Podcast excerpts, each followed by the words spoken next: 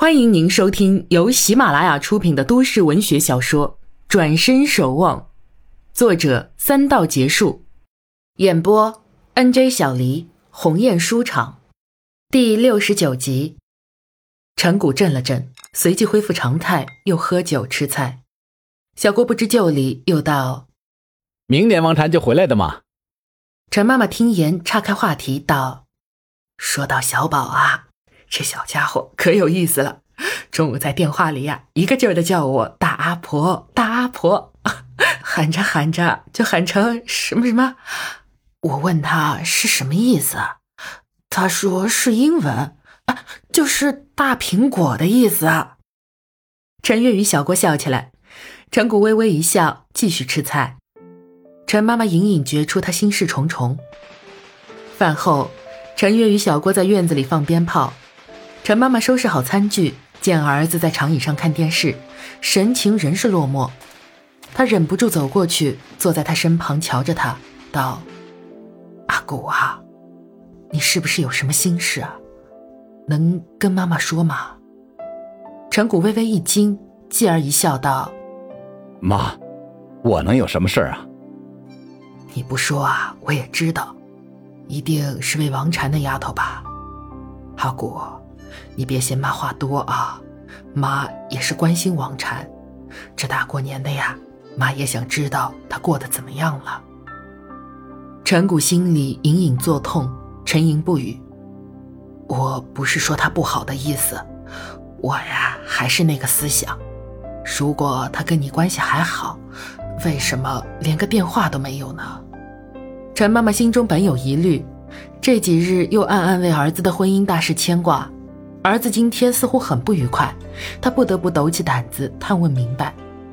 陈谷调低了电视音量，眉峰紧锁道：“妈，我不该瞒您，王禅大师，他是没办法打电话来。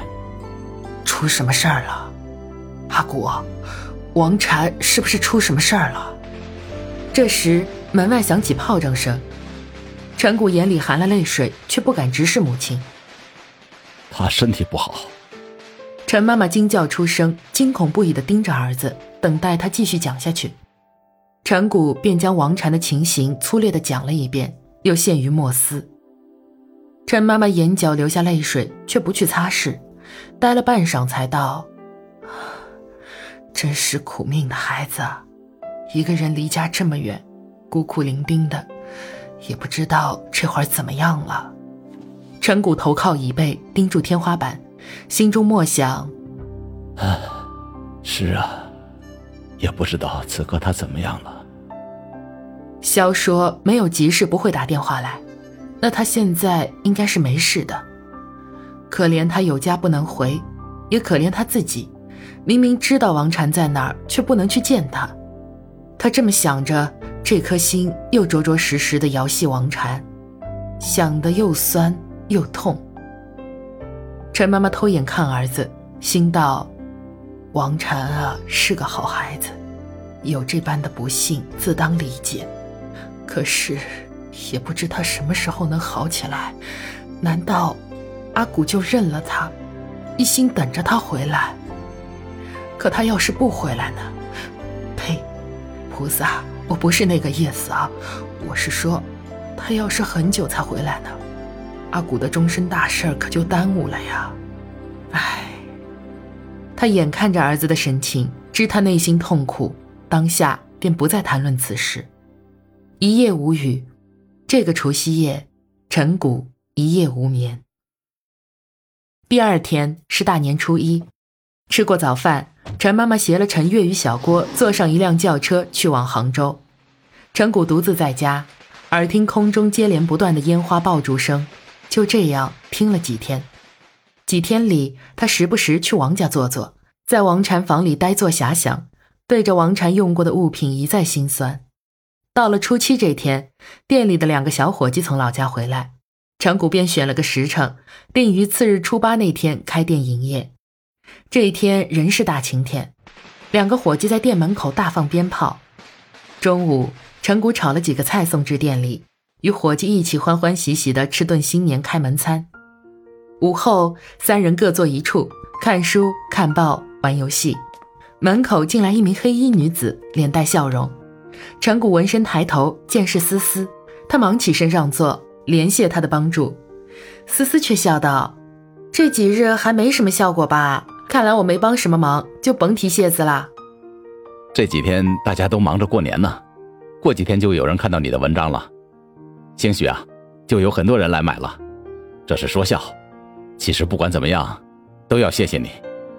陈谷给他上了一杯茶，思思笑而不语，端起茶杯喝了几口，待放下茶杯，又笑道：“我今天来可不是来讨谢的啊，我闲着没事出来逛，经过这儿来歇歇脚。阿谷哥，你别介意啊。”“啊，欢迎欢迎啊，有空只管来坐坐。”“听说我表哥想来跟你一起。”我觉得你们两人合作真是很好，相信很快会吸引来更多的人。到时候啊，我申请一个整版。说着，他眼里充满光芒，看着陈谷笑。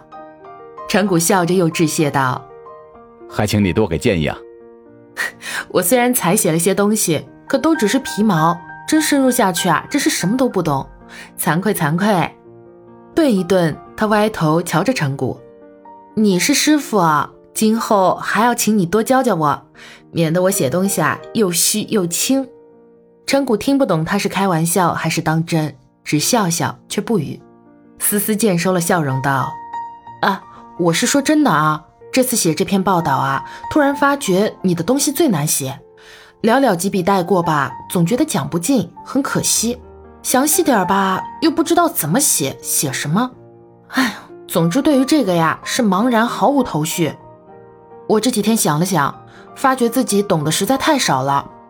平时呢，只知道采了就写，写了就发表，发表了之后就不再去想它了。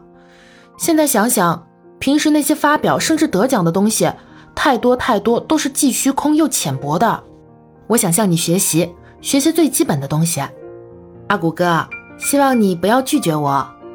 陈谷一怔，心道：她倒确实是个实在又上进的女孩子。当下不便回绝，而又不敢逞能，就说道：“哦，我也只是略懂一二，说教确实不敢。小虎可能过了元宵来上班，到时请你来，一起讨论将来的方向。不知道你有空吗？”“我一定来凑热闹。”陈谷笑笑，思思略坐一会儿，便告辞出来，一路上兴奋不已。他是对陈谷颇有好感的，这几日在家还时常想着他，却碍于面子。不敢向表哥问陈谷的电话。今天是初八，大多的商家都选在这个日子开店，他便特意出门来碰碰运气，看能不能遇到陈谷。结果令他非常满意，陈谷更是为他们的见面定了约。他于是更添加了爱意，时刻盼着能再次见面。陈谷对他却没有这番心思，他的心时刻在为王禅而牵挂。这天晚上，他在王家度过。在自己的房间里给王禅写了一封信。自年底王禅打了那个电话，就再也没有消息，手机又始终关着，先前来电的那个号码也始终无人接听。现在唯一的途径仍是写信。他每写一个字，就祈祷王禅平安，尽早回信，好让他安心。直至元宵这天，王禅仍然没有消息，陈谷只能自我安慰。大过年的，邮递员都休假了。